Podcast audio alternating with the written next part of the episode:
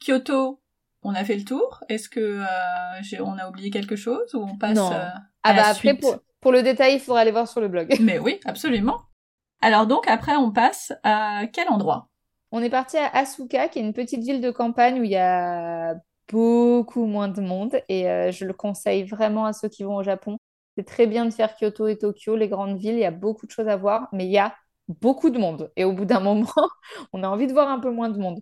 Donc voilà, un peu de nature, c'était la campagne. Euh, L'agence nous avait prévu une euh, nuit dans une chambre d'hôte.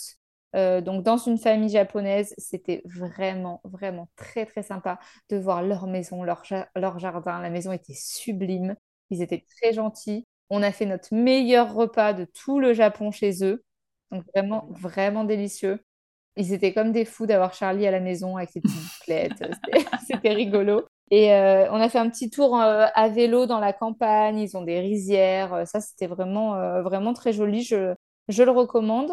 Et le lendemain, on a fait la fameuse ville de Nara. où Ah, il y a les daims.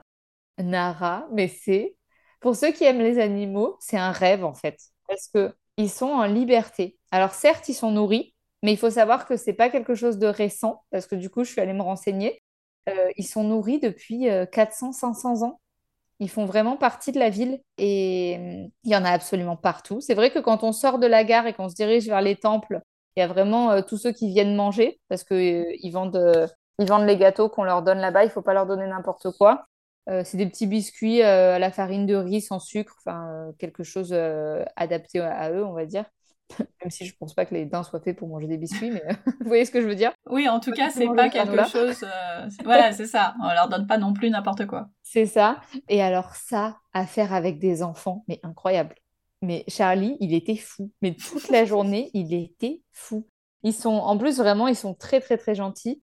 Et dès qu'on s'éloigne un petit peu, on va dire qu'on marche euh, un quart d'heure, 20 minutes, on se retrouve vraiment dans des endroits de la ville où on est seul avec 20, 30, 40 daims autour. C'est incroyable. Vraiment, mais moi, ça, j'ai trouvé ça magique. Et en plus, dans un décor où il y a beaucoup de temples, ils ont énormément de lanternes en pierre. euh, Enfin, c'est vraiment le décor japonais comme on l'imagine, avec des daims au milieu et personne. Moi, j'ai... Ça, ça a été mon coup de cœur euh, du Japon. Et vous aviez, vous avez pu euh, les toucher, les approcher euh, vraiment Alors, près? moi, je suis pas trop pour les toucher. Ouais, c'est ça, on est d'accord. Je, je pense que ça, ça doit être quand même déconseillé. Ça reste, ça reste des animaux sauvages. Oui, on les a approchés. Euh, bah, on avait acheté le petit paquet de biscuits pour, euh, pour que Charlie leur donne des biscuits. Bah oui. Et donc, on les a approchés. Enfin, ils nous ont approchés, on va dire. Après, euh, on les a pas touchés, mais c'est vrai qu'on peut, on peut les voir de très, très près si c'est la question. Mm, mm. Ça, ça se voit qu'ils vivent dans la ville, effectivement, depuis des centaines d'années. Il n'y a aucune crainte envers les humains. Ah ouais, c'est fou. Ouais, ils font, ils font partie du décor.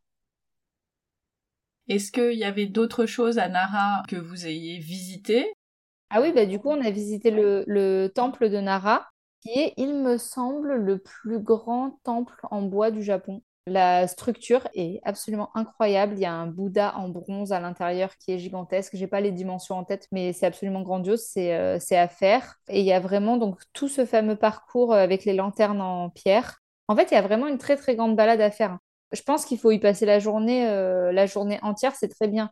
Parce que si on vient à Nara, qu'on sort de la gare, qu'on fait 10 minutes pour être avec les daims et qu'on repart, on a vraiment que le côté folklore avec les daims et pas du tout euh, le côté culturel. Et c'est dommage parce que vraiment, c'est très, très beau.